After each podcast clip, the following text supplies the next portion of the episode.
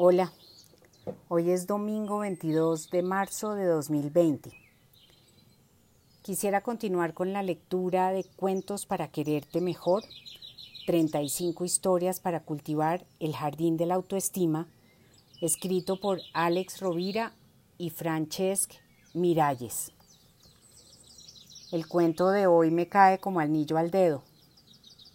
Se llama Vida desde el autobús Cuidado con juzgar.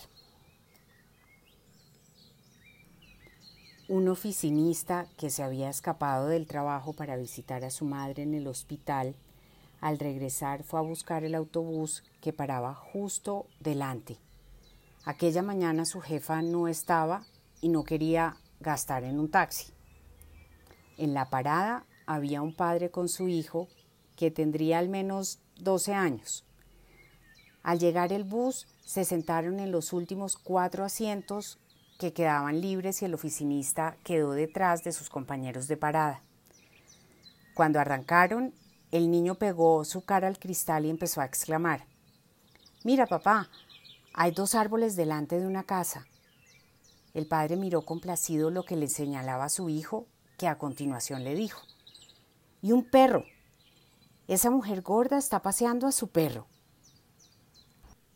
Asombrado de que aquel chico se comportara como un niño pequeño, el oficinista siguió la conversación entre el hijo y su padre. Fíjate, papá, en esas nubes que corren por el cielo. ¡Qué grandes son! Sí, hijo, y una de ellas parece una ballena, repuso el hombre relajado y feliz.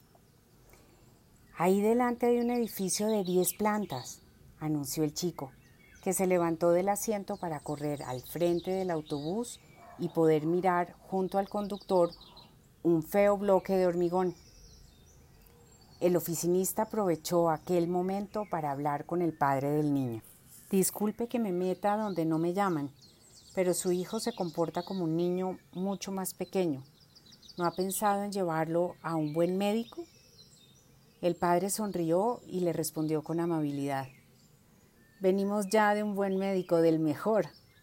Mi hijo era ciego de nacimiento y le han hecho un trasplante de córnea. Hoy es el primer día que ve el mundo del que tanto había oído hablar. Este cuento, como los anteriores, tiene para pensar y crecer. Todo el mundo tiene su historia. Los seres humanos tendemos a opinar demasiado pronto sobre cosas que no comprendemos. Nos creamos nuestras propias ideas y juzgamos con mucha facilidad a los demás sin conocerlos. Sobre esto Platón decía, sé comprensivo, cada persona que te encuentres está librando su propia batalla. El oficinista de este cuento saca sus conclusiones sobre el chico que se maravilla por todo lo que ve desde la ventana del autobús, pero desconoce las razones por las que actúa así esto mismo nos sucede en la vida cuando nos enfadamos con los demás o no nos entendemos con ellos.